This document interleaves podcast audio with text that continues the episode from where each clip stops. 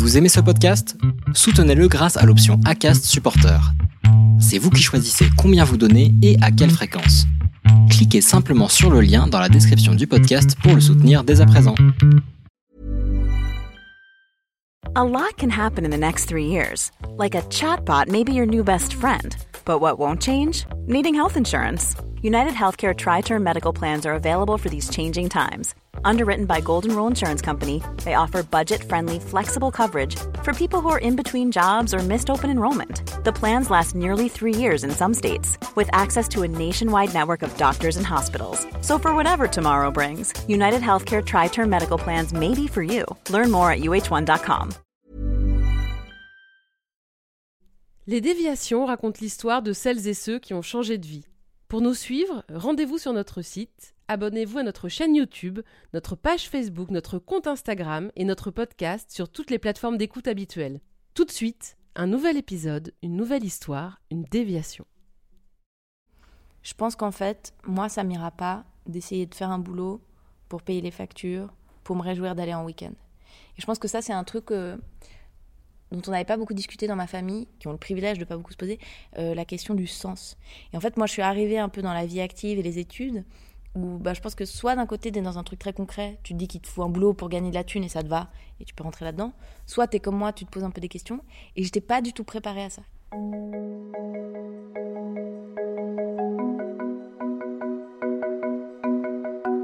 Elle est née en 1988 à Genève, est donc jeune et suisse, et elle est la nouvelle humoriste dont on parle partout. En cette rentrée, on peut l'écouter sur France Inter, où elle tient chaque lundi une chronique dans la bande originale, et allez la voir sur scène au théâtre de l'œuvre tous les mardis et mercredis. Aujourd'hui, je rencontre donc Marina Rollman, une humoriste qui s'empare avec férocité des sujets sociétaux comme le féminisme ou l'écologie, ou plus personnels comme l'amour, le sexe ou la dépression.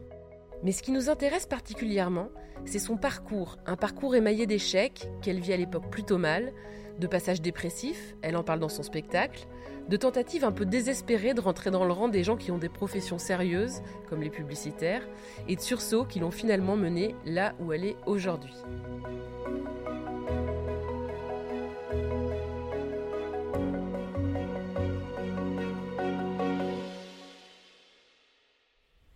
Bonjour Marina Rollman. Bonjour Laurence. Pour commencer, peux-tu me dire en quelques mots euh, qui tu es? Je suis une humoriste. Euh, j'écris différentes choses. À vrai dire, j'écris pas que pour la scène et, je, pense élargir ça à l'avenir. Je suis mariée, je suis mère d'un merveilleux teckel et euh, j'aime énormément les pâtes et les pizzas, mais ça ne me fait pas du bien. Voilà. D'où viens-tu? D'où viens je Je viens de Genève en Suisse. J'ai passé le gros de ma vie là-bas, mais aussi un peu en France. Euh, c'est une ville euh, étrange, petite, mais très cosmopolite et à la fois très bourgeoise et en même temps qui a une culture de gauche assez intéressante. Voilà, je viens de là et euh, d'une famille euh, de gens qui viennent d'un peu une famille européenne, disons. Tu peux nous parler un peu de ta famille? Euh, ouais, moi j'ai une, une, famille un peu complexe. J'ai plusieurs papas. ma mère, elle a eu des unions successives qui ont donné lieu à, à ma naissance et puis ensuite à, à différentes organisations familiales. Et, du coup, j'ai un peu plusieurs papas et j'ai beaucoup de frères et sœurs, demi, etc. Et je viens d'une famille de gens qui ont des parcours assez différents. Il n'y a pas une grosse culture politique chez moi. C'est peut-être un des gros clashs que j'ai vécu en arrivant en France. On a le luxe de ne pas s'être trop posé des questions là-dessus. Et des gens plutôt ouverts d'esprit, euh, un peu des transfuges de classe aussi, des gens qui sont ouverts au métier artistique. J'ai pas dû me battre, j'ai pas dû aller à contre-courant d'une famille où on était notaire depuis 12 générations euh, pour faire ma voix. C'est une famille un peu éclatée et du, et du coup, c'était, ils sont assez ouverts d'esprit en fait. Tu as ton bac, c'est ça? Oui, j'ai une maturité fédérale suisse. Ouais. Tu as une maturité fédérale. Ensuite, je, maintenant, d'abord, le grand luxe euh, des gens privilégiés euh, que sont les Suisses, c'est que j'ai l'impression que les Français, vous, vous, voyez un peu votre orientation comme une flèche. Déjà, vous finissez le lycée un, an ou deux avant nous, euh, et puis ensuite, tout de suite, on enchaîne. Et des prépas, et des écoles, et gna gna gna. Et à 21 ans, tout le monde a eu 8 masters et tout. Et nous, les Suisses, on, fait souvent des années sabbatiques au sortir de, du bac. Donc, t'as rien mérité, t'as fait pour rien. Mais tu dis, oh là là, je vais bien me reposer quand même. Parce que ces dernières années, j'ai fait des choses difficiles, commencé à fumer des cigarettes, etc. Donc, je vais aller me trouver pendant une année, je sais pas où. J'ai travaillé, je suis allée aux États-Unis. Et c'est ce, truc débile où tu te dis, en ne faisant rien, je vais choisir ce que je veux faire. Et c'est une très bonne idée, parce que c'est pas en voyageant que tu vas dire, ouais, non, finalement, je vais faire droit. Et donc, je suis revenue au bout d'une année, je savais pas beaucoup mieux. Et là, j'ai commencé des études d'architecture à Paris, à Malaquais. C'est l'école d'archi qui est dans les Beaux-Arts. Très joli bâtiment. Je me suis fait des copains très sympas et j'ai vraiment pas étudié du tout. Et je suis pas restée longtemps. Et ensuite, j'ai refait des rentrées universitaires à Paris, à la Sorbonne, en lettres classiques, qui était ce que je faisais au collège et au lycée plutôt. Et j'ai pas fini ça non plus. Donc voilà, un bac, une année sabbatique, différentes rentrées universitaires euh, qui ne mènent à rien, puis après des boulots un peu bizarres euh, dans la prod, dans la com. Euh, j'ai toujours fait un peu de conception, rédaction publicitaire en freelance pour, me payer. Enfin, tu vois, comme, tu ferais du babysitting, moi je pouvais faire ça. Et au bout de ça, au bout d'un moment de ce flou, je m'essaye à un concours d'humour à Paris. Euh, et c'était un bid international. C'était la première fois que je montais sur scène. C'est un truc qui était fait pour les professionnels. Ils te sélectionnaient sur vidéo. Moi, je pense que j'ai été sélectionnée par euh, discrimination positive parce que j'étais une, femme blanche, hétéro. Ils se sont dit, ah, ça, on n'a pas. Et je suis venue sur scène. C'était une catastrophe absolue parce que c'était une salle vide avec, euh, avec quatre professionnels dedans. Moi, c'était la première fois que je montais sur scène. c'était vraiment le flop international, quoi. Et ce truc était filmé, et donc je suis sortie de scène en me disant bon bah je vais, vais jamais refaire ça de ma vie. Sauf que le truc est allé sur internet quoi. Et c'était les six premières pages de résultats Google euh, dans les premières années de ma jeune existence. C'était très, ouais, c'était très agréable. à chaque fois je reprenais un nouveau boulot, j'entrais dans une école, au bout de deux semaines les gens étaient hé alors il paraît que dada et voilà c'était terrible. J'aimerais bien savoir euh, quel était le, le, sketch et combien de temps ça a duré? Je pense que c'était 8 minutes et en fait je pense que c'est un des problème justement, c'est qu'en fait, il n'y avait pas de parti pris. C'est-à-dire que sur 8 minutes, j'avais écrit plein de choses différentes. Dans la famille du stand-up, tu as des sous-familles de pratiques que tu peux avoir. Et tu peux avoir plusieurs pratiques dans un même spectacle, par exemple. Mais là, ce qui était bizarre, c'est que pour mon premier passage, j'avais un problème de parti pris où il y avait, à un moment donné, je faisais des one-liners. Donc ça, c'est des blagues qui sont contenues en une phrase, tu sais, c'est comme des aphorismes un peu comme ça. Il y avait une partie, c'était un peu du storytelling, donc tu, tu, racontes un peu une histoire et tout. Il y avait une partie où je faisais ce qu'on appelle les act-out, c'est-à-dire quand tu incarnes des personnages, tu dis alors là, vous imaginez le mec qui a créé euh, le brocoli, il s'est dit quoi? La tata, tu fais des voix et tout. Et donc tout ça en 7 minutes, mal maîtrisé parce que je, je savais pas faire de scène, enfin voilà. Ça a donné un, un, petit gloubi-boulga euh, et puis il y avait un problème de point de vue, tu vois. Est-ce que tu fais de l'ironie? Est-ce que tu dis la vérité sur toi? Moi, je mélangeais tout. J'avais pas compris que c'est comme euh, quand tu écris un roman, tu vois. Il faut décider euh, qui est ton narrateur, etc. Au bout de 8 minutes, c'était terminé. Ils m'ont dit Ah, vous, c'est plus l'écriture, votre truc, non? Et voilà. En fait, ça, ça a signé un truc qui était de dire euh, Ok, t'aimes bien écrire. En même temps, je commence à écrire du scénario. Il faut avoir énormément de patience. C'est un truc de très longue haleine de penser au scénario quand t'as pas de structure autour de toi. Parce qu'il faut tout faire tout seul et puis après, ça met 7 ans à se faire, il faut beaucoup d'argent et tout. Et donc le stand-up, ça paraissait une, voie plus facile pour, euh, entre les mots dans ta tête, les mots à l'écrit et distribuer ton travail. Tu vois, c'était court comme circuit. C'est ça qui est génial avec le stand-up, c'est t'as besoin de rien. Pas besoin d'un metteur en scène, t'as pas besoin d'argent dans un théâtre. C'est toi, tes blagues, tu vas sur scène et tout. C'est comme faire ton portfolio tout seul. Si t'es artiste, c'est hyper euh, grisant quoi d'avoir une forme tellement euh, épurée et, libre. Mais c'est très dur. Et j'avais pas pris ça en compte dans l'équation, qu'en fait euh, ça allait être horrible la première fois. Et du coup, ça m'a refroidi pendant 5 ans. Donc pendant ces 5 années, c'est le moment où tu as des épisodes un peu durs, c'est ça?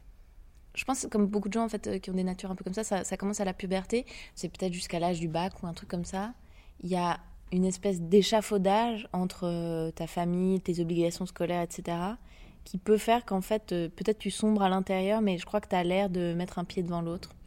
Euh, tu peux déconner un peu. Tu vois, moi, j'ai fait tout ce que tu pouvais faire pour déconner sans que ça me déscolarise et désociabilise complètement. C'est-à-dire, du coup, j'ai arrêté d'aller à l'école. J'ai eu des petits euh, troubles alimentaires divers. J'ai eu des petits. Euh, enfin, tu vois. Mais c'était rattrapable encore, tu vois. Euh, j'ai fini un peu en internat, tout ça, mais il y avait encore assez de structure pour qu'en fait, même si t'as pas envie d'avancer, on te porte un peu. Puis un jour, t'as ton bac, puis là, on te dit genre, bah, c'est à toi, c'est ta vie, tu fais ce que tu veux. Et c'est là que ça a commencé à se péter la gueule, parce que vraiment, la question du sens de fond, qui était c'est quoi le moteur de tout ça? C'est quoi la flamme? Tu veux quoi? Tu vas vers quoi? T'as envie de quoi? Si, si à l'intérieur, c'est un peu. Euh, c'est un peu descendre, bah, j'ai envie de rien, j'ai envie de fumer des clubs dans mon lit, euh, ça se sent un peu plus, quoi. Et donc, euh, c'est là que je pense qu'il y a une espèce de passage à vide. C'est qu'en fait, euh, voilà, j'avais l'impression de pas être faite pour les études et de pas comprendre où je voulais aller parce que je crois qu'en fait, les études, ça va si. Euh, il faut un truc qui tienne, quoi. Il faut une, une, échine, une colonne vertébrale. Soit tu es très discipliné, tu sais où ça va, soit tu as une envie, soit tu as une telle pression familiale que. Mais moi, comme. Bah, en fait, mes parents, c'était un peu tu, vas où tu veux, tu fais ce que tu veux. J'ai senti que ça s'écroulait un peu. Que j'arrivais pas à tenir dans des formations parce que j'y croyais pas, puis que j'avais pas envie de sortir de chez moi. Et du coup, je pense qu'en fait, moi, ça m'ira pas d'essayer de faire un boulot pour payer les factures, pour me réjouir d'aller en week-end. Et je pense que ça, c'est un truc. dont on n'avait pas beaucoup discuté dans ma famille. Je pense que c'est des gens qui se sont pas beaucoup posés, qui ont le privilège de pas beaucoup se poser, euh, la question du sens. Et en fait, moi, je suis arrivée un peu dans la vie active et les études, où bah, je pense que soit d'un côté, tu es dans un truc très concret, tu te dis qu'il te faut un boulot pour gagner de la thune et ça te va, et tu peux rentrer là-dedans, soit tu es comme moi, tu te poses un peu des questions, et j'étais pas du tout préparée à ça. J'ai bossé dans des boîtes de prod, dans des boîtes de com, j'ai fait de la pub, j'ai fait plein de trucs un peu comme ça, de l'événementiel et tout. Moi, ça me rendait dingue parce que j'ai une un esprit assez analytique à la base. Être dans des environnements qui sont pas du tout dans l'orientation de on règle des problèmes c'est pas du tout une pensée par exemple de l'ingénierie tu vois c'est pas on met des trucs dans des cases c'est que du bababou bababapapa euh, ça me rendait dingue je pense que c'est un peu le mal-être que certains ressentent quand on parle de, des burn-out euh, dans le, les, les, bullshit jobs et, des trucs comme ça, c'est que tu, tu sais pas vraiment à quoi tu sers. Quoi. Tu vois des espèces d'immenses boîtes qui sont des caisse un peu indéchiffrables de l'extérieur, et où tu te dis on crée beaucoup d'argent autour du rien du tout en fait là. Euh, en plus dans des milieux où euh, souvent c'est de l'open space. Donc en fait, c'est ces deux facteurs-là ensemble qui sont, je sais pas trop à quoi je sers. J'ai l'impression que j'arnaque un peu des gens dans l'histoire. Et même pas mes employés, mais qu'à la limite, la structure de ma boîte est faite pour arnaquer des clients. Et que là-dedans, en plus, tu bosses dans ces situations de travail où en fait, tu dois faire ton travail, mais tu performes aussi un truc de la constante grande conversation, puis tout le monde est busy, mais pas vraiment, puis tout le monde fait huit tâches en même temps tout ça contribue à rendre une espèce d'ambiance un peu kafkaïenne, bordélique et tout. Moi, ça me, ça m'a vraiment tué de l'intérieur. Et je trouve ça tellement triste, à vrai dire, que j'ai du mal à en faire des blagues sur scène parce que je ne sais pas quelle est la solution. Et j'ai l'impression qu'il y a beaucoup de gens qui ressentent un gros mal-être par rapport à ça. Mais je sais pas trop comment en parler parce qu'il y a des sujets comme ça, quand ça t'énerve trop ou que ça te rend triste, c'est difficile de les sublimer par des blagues. Je pense que ça m'a rendu peut-être un peu cynique aussi euh, sur ces métiers-là. À un moment donné, j'ai fait cette conclusion, c'est une blague que je faisais un temps sur scène, qui était euh, le, matin, je me réjouissais de la pause de midi, et la journée, je me réjouissais du soir, et la semaine, je me réjouissais du week-end, et l'année, je me réjouissais des vacances. Et je me suis dit, si tu pousses la logique jusqu'au bout, tu te réjouis de mourir. Donc à un moment donné, il faut casser, tu vois, le truc, parce que sinon, c'est une accélération constante vers du rien. Je, ne suis pas en train de chier sur le monde de l'entreprise, hein. mais je, il y a peut-être une certaine partie du tertiaire qui rend un peu barge, quoi. Et, et, du coup, à partir de 20 ans, je commence à sentir que ça, ça va pas très bien, mais je mets encore vachement de temps avant finalement euh, d'aller consulter un psychiatre. Euh, c'était assez avancé dans la vingtaine en fait que, que je suis allée consulter. Et ça a méga changé ma vie. Je pensais qu'en fait j'étais euh, condamnée à trouver le monde et, les projets tristes et chiants tout le temps. Et euh, sortir de dépression, c'est vraiment extraordinaire, je pense, pour tous les gens qui l'ont vécu. Sortir d'un épisode dépressif et, surtout commencer à, à comprendre qu'il y a des outils. Euh, voilà. Euh, c'est vraiment un printemps d'essence, quoi. C'est incroyable. De tout à coup, te rends compte qu'il y a une espèce de nuage qui s'enlève où tu dis genre, mais des projets tout simples. Oui, aller dîner chez des gens que tu connais pas, ça peut être enthousiasmant. Ou euh, te lever un dimanche matin tôt sans projet et puis euh, errer un peu dans la ville et puis tomber sur des trucs. Je sais pas, il y, y, a vraiment des petits projets tout simples. Avant, tu présupposais forcément que ça allait être ennuyeux, ça allait mal se passer, ça allait être triste et tout. Là, tout à coup, c'est tout devient envisageable. C'est marrant, c'est un copain qui m'avait dit en fait, les gens dépressifs euh, chroniques, qui se soignent pas et tous deviennent des commentateurs du monde. Et c'est très vrai. Je, pense qu'on a tous déjà rencontré des gens qui t'expliquent à l'avance qu'ils avaient des capacités de faire telle ou telle chose, mais ils l'ont pas fait parce que. Et là, ils t'énumèrent les obstacles qu'ils auraient rencontrés. moi, tu j'aurais pu faire de la photo, mais on sait comment c'est, hein, les galeries, c'est euh, copinage. T'es là, mais attends, déjà achète un appareil, puis on va voir ce qui se passe. Mais c'est vrai que c'est terrible parce que si tu fais pas ce travail-là, tu restes un tout petit peu sur le banc de touche sur lequel tu t'es un peu mis toi-même, ou ta chimie interne, hein, je, je, culpabilise pas les gens qui ont ça, mais où en fait, euh, voilà, tu deviens commentateur du monde et de, de tous les obstacles qui t'attendent et tout, c'est très très triste. Et euh, voilà, moi ça m'a aidé à sortir un peu de ça et du coup à revoir l'aventure créative comme un truc où tu mets un pied devant l'autre et puis euh, c'est plein de petits échecs accumulés qui donnent un truc chouette. Et je pense que ce qui a été cool malgré les échecs, c'est de trouver l'écriture, enfin de trouver un truc créatif. Ça a été de se dire ah en fait ça va être possible de concilier une existence où bah on, est, on vit dans le capitalisme, il faut payer des factures, etc. Et en même temps un truc où tu comprends pourquoi tu bosses, vers quoi ça va, etc. Et je veux dire ça aurait pu se réaliser dans plein de métiers. Hein. Ça aurait pu être euh, euh, je sais pas, le journalisme ou la médecine ou un truc, mais ça me rendait folle en fait. L'idée de me dire, mais attends, mais là je bosse pourquoi? Bah je sais pas, pour euh, que tu sois libre vendredi soir. Oui, non, mais pour faire quoi? Bah je sais pas, pour être libre. Ça me rendait dingue. donc voilà, donc je pense que c'était ça a été un, un tournant et ça a soigné pas mal de trucs en moi de me dire, ok, toutes ces angoisses-là, de sens et de pourquoi on vit et pourquoi on paye nos factures et on va mourir et tout ça, de les, de les canaliser dans, bon, bah, au moins faire un truc créatif. Ça concentre ton énergie vers quelque chose, d'essayer de, d'accomplir une œuvre, quelle qu'elle soit. Hein. Ça peut être euh, écrire euh, des blagues sur vous avez remarqué ce qui se passe dans le métro, quoi. Mais c'est un bon canalisateur euh, d'énergie, quoi. Je savais pas si je voulais devenir humoriste, je continuais à écrire des scénarios un peu de côté. Le seul truc auquel je me suis accrochée, c'est ça s'est tellement mal passé cette première et seule fois sur scène. J'ai besoin de remonter une fois, que ça se passe bien. Juste une question de blessure d'ego, genre de pas quitter sur un échec, tu vois, de remonter en scène. Et la gratification que j'ai éprouvée à la deuxième fois que je montais sur scène était tellement incroyable par rapport à la première qui était vraiment nazissime. Il y avait un truc un peu magique, quoi. Bon, après, j'avais le pied à l'étrier assez facilement. Donc c'est le premier petit pas. Comment tu décides ensuite euh, d'en faire d'autres? Comment est-ce que tu mets les choses en place?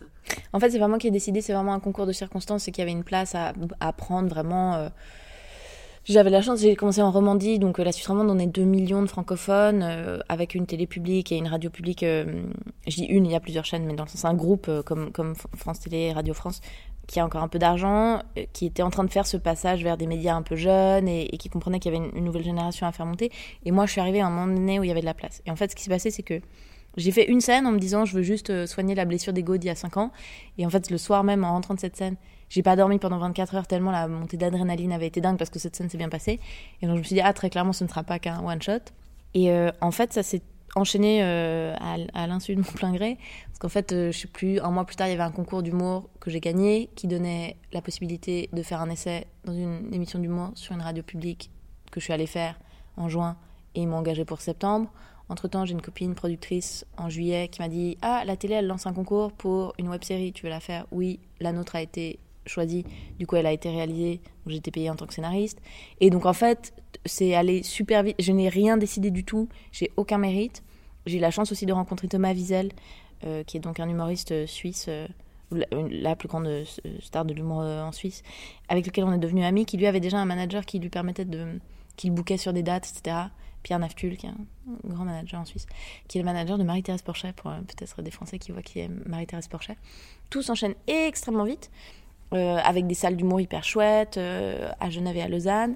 Et je, je m'en suis rendu compte après, parce que si tu essaies de faire ça en France, à Paris et tout, c'est hyper difficile. Parce que c'était déjà une beaucoup plus grande saturation euh, des performeurs et des médias, quoi.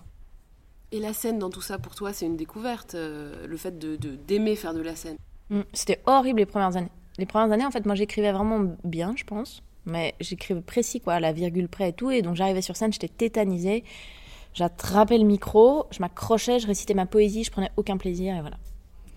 Et en fait, à un moment donné, j'ai voulu faire changer ça. Et je suis allée un peu aux États-Unis pour aller faire des blagues en anglais en me disant si je suis un peu démunie dans mon vocabulaire, ça va me demander d'être euh, un peu plus présente sur scène.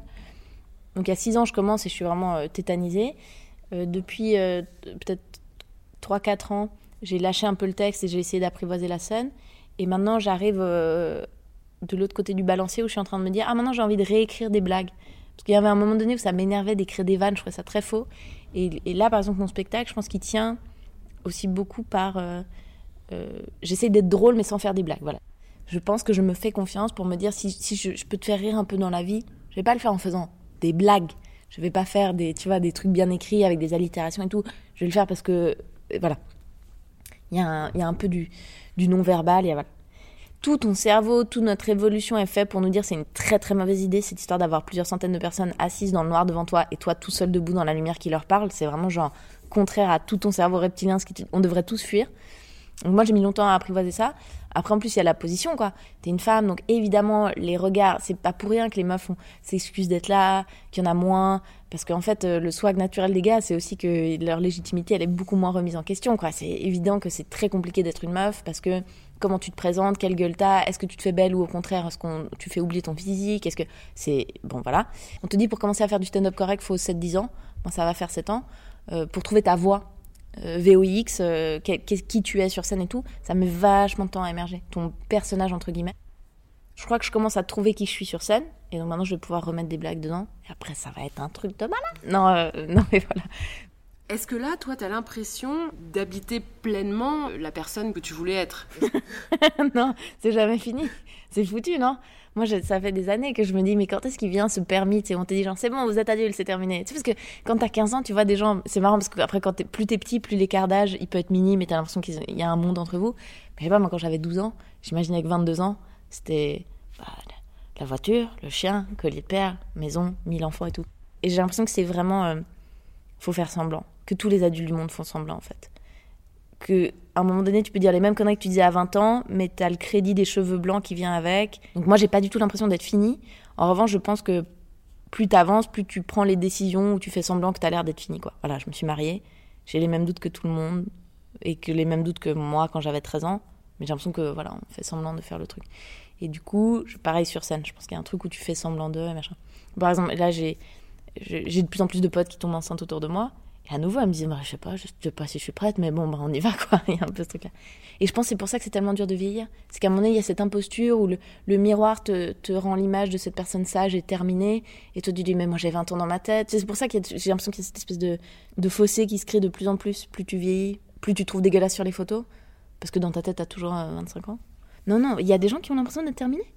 Il y a tout ce cliché de 45 ans. Bon, au revoir les enfants, là, je prends une moto jaune et je sors avec ma secrétaire. Parce que tout le monde, tout le monde reste tous, euh, je crois, très jeunes dans nos têtes. C'est que moi, en fait, s'il y a 5 ans, on m'avait dit je ferais ce très beau théâtre et je parlerais avec Laurence de ma vie et tout, j'aurais pas. Voilà. Mais en fait, euh, tu t'accoutumes tellement vite. Je, pense que, je sais pas, Spielberg, son premier Oscar, c'était. Puis le lendemain, il était là, bon, on bosse sur quoi, tu vois. Après, je me dis que peut-être les gosses, il y a quand même un marqueur un peu bizarre vu que tu passes le relais générationnel et qu'il y a cette solitude qui ne reviendra jamais. Il y a quand même un... J'imagine que ça, il doit y avoir un marqueur un peu d'ancrage. Mais moi, mes parents, étaient teubés alors qu'ils m'avaient déjà. Enfin, tu vois. Après, le problème, quand tu développes des certitudes, c'est euh, là que tu deviens un gros con aussi. moi, sur plein de plans, ça me serait utile. J'aimerais bien être un peu plus sûr de ce que je fais pour le porter avec un meilleur. Euh, avec plus d'assurance, quoi. Et à la fois, c'est là que tu commences à dire des grosses conneries sur le monde, sur les gens, que tu fais des généralités et tout. Je, je suis un peu partagée sur ce. Et quels sont tes projets à venir et quelles sont tes envies euh, Moi, j'aimerais écrire tous les formats du monde. J'aimerais, j'adorerais un jour avoir écrit un roman. Tu vois, j'ai dit, j'adorerais avoir écrit un roman. J'aimerais qu'il soit fini. Euh, j'aimerais qu'il soit terminé. Ça me fait un peu chier de euh, faire. non, parce que la forme du roman, je, je trouve ça tellement vertigineux, quoi. Ça peut tout prendre. Ça me fait trop peur. Donc voilà. J'aimerais écrire un roman. J'aimerais écrire des films et des séries. J'aimerais écrire une comédie musicale. Voilà. Donc ça. Et après, je pense que je peux développer du jeu. Pour l'instant, tu vois, je m'auto-dirige, c'est facile. Le stand-up, si je veux faire une petite voix, je fais une petite voix. Parfois, des soirs c'est bien, des soirs c'est pas bien. Mais ça m'intéresserait de voir euh, dans les mains d'une metteur en scène ou d'une réalisatrice euh, de talent ce que je pourrais donner, parce que je sais pas exactement. Tu vois, j'en joue pour l'instant le jeu, vraiment l'acting j'en joue par accident, je joue des, bonnes notes par accident, tu vois. J'ai pas appris à jouer du violon, mais parfois ça tape juste. Et je serais curieuse de voir euh, si tu vas, si t'es un peu pris en main et tout dirigé, ce que ça peut donner, parce que je pense que ça doit être marrant, tu découvres des trucs de toi intéressants. Et, euh, et avoir une maison et des plein d'enfants. C'est ça les projets. T'es pas, pas dans un, un, stade où tu dis ah j'aimerais vraiment qu'on reconnaisse mon potentiel dramatique et avoir un grand rôle dramatique dans un film? Non, jusqu'à maintenant, en fait, la carrière que j'ai, comme en fait elle s'est quand même toujours fait assez proche euh, d'internet, c'est-à-dire que j'ai toujours fait des chroniques en radio qui étaient distribuées sur internet, ou alors euh, euh, j'ai toujours eu des pages Facebook, etc. J'ai toujours eu les retours des gens.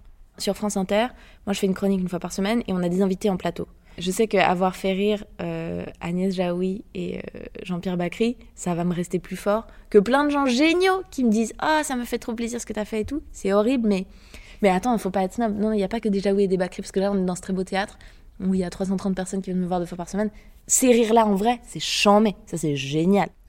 Je pense que c'est aussi parce que ça rend un peu fou de faire marrer les gens tout le temps. C'est quand même hyper bizarre. C'est-à-dire que quand, quand tu dis, tu vois, moi je fais un spectacle de stand-up, je fais de l'humour. Tu dis pas la forme. Normalement, tu dis je fais de la peinture, je fais de la sculpture. Là, c'est très bizarre parce que c'est un art qu'on nomme non pas euh, par la forme, mais par l'effet qu'il doit produire. Et donc, c'est hyper étrange de te dire sur scène, je suis euh, cadré pendant une heure, c'est très beau, c'est le contrat que j'ai passé avec le monde, ça me va très bien, mais tu dois faire rire. Donc non seulement ça implique que toi, tu as envie de faire rire tous les jours, ce qui n'est évidemment pas le cas, ça implique aussi que c'est ton seul médium avec le monde. Tu dois tout aborder chez les gens en se disant, il va falloir, je peux parler d'un truc très sérieux si on veut, mais il va falloir que je trouve la pirouette. Alors qu'il y a peut-être des moments en tant qu'auteur où tu te dis, ou en tant qu'interprète, où tu te dis j'ai envie de parler de ça aux gens, j'aimerais bien les faire chialer là-dessus parce que je pense que c'est nécessaire qu'on chiale là-dessus. Je pense que c'est pour ça, c'est qu'il y a un truc, un tout petit peu camisole de force avec l'idée de faire de l'humour qui de temps en temps demande, enfin tu vois, de dire euh, je veux développer toute la palette quoi. Voilà. Euh, si tu devais euh, donner. Allez chez les psychiatres Non, vas-y, pardon, excuse-moi. Non, vas-y, c'est ça. Ouais, moi, je, en fait, non. j'ai on dirait que j'invente la poule là. Euh, c'est évident qu'à un moment donné, mais je pense qu'en fait c'est juste que moi je suis en train d'arriver à cet âge-là, donc j'ai l'impression que je suis en train d'inventer la poudre, alors que depuis toujours les gens se sont posés la question. Mais il y a un moment donné où même si ça n'a pas été dans ton éducation et t'as pas grandi comme ça, il va falloir que tu penses à ton âme. On arrive tous à un âge, je crois, si tu meurs pas à 20 ans, où à un moment donné tu vas te poser la question du sens et tout.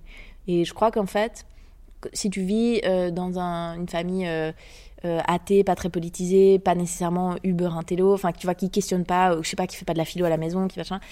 À un moment donné, tu te retrouves dans le monde et t'as pas les outils. Et le problème, c'est que t'as peut-être déjà construit ta vie, c'est-à-dire t'as déjà un taf, t'as peut-être déjà des gosses et tout. Et tout à coup, les fondements se mettent euh, en branle et tu te dis, mais je m'étais pas posé cette question de mon âme et du sens, etc. Et je pense juste que peut-être on devrait prendre ça un peu plus tôt. Euh, soit, je sais pas, on devrait faire de la philo avec les tout petits, on devrait tous méditer ou j'en sais rien, mais il y a un truc où ça se pose forcément. Et je pense que c'est pas une bonne idée de la mettre sous le tapis, cette question-là, quand elle se pose. Mais je pense que c'est pas non plus une bonne idée d'aller euh, l'attaquer par des moyens un peu en surface, hyper cosmétiques, justement, j'allais dire les bouquins de self-help et tout. Parce qu'en fait, j'ai l'impression que le, bien-être, c'est un peu une industrie euh, tautologique où euh, faut être heureux pour aller bien, pour se préparer pour être mieux, pour aller bien, pour faire du bien. Il y a un truc, je trouve qu'on c'est vraiment des, pansements sur des questions de fond.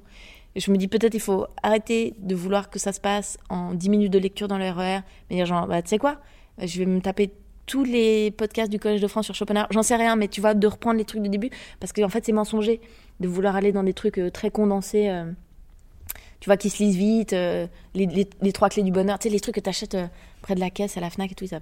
Donc je pense vraiment qu'on devrait soit tous un jour bien aller chez des psys, soit suivre un cursus de, je sais pas, des podcasts de philo, soit une fois tu vas, tu vas, tu pars cinq jours en vipassana, tu parles pas, et tu vois ce que ça te fait. Je sais pas, mais je, pense vraiment que c'est fou de pas s'occuper de son âme, et c'est fou quand on veut s'y mettre de le faire avec, tu vois, un, tout petit truc euh, cosmétique en surface. Après, à nouveau, c'est un privilège d'avoir le temps et l'esprit libre pour s'en occuper, hein, mais euh, c'est pas pour rien que les religions ont des services euh, hebdomadaires. C'est que ça veut dire que tu prends rendez-vous une fois par semaine pour penser à un truc qui n'est ni de la consommation, ni vraiment le corps, ni tes interactions avec les autres, ni du plaisir. C'est vraiment penser à ton âme.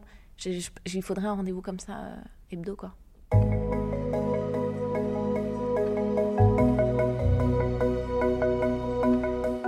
C'était un entretien mené par Laurence Vellier et réalisé par Sidney Clazen. Commentez, écrivez-nous, partagez, taguez vos amis, réagissez avec beaucoup de cœur, de pouces levés et d'étoiles quand on vous le propose. Les déviations n'ont qu'une vocation, raconter des histoires de gens qui ont changé de vie. A très vite pour un prochain épisode.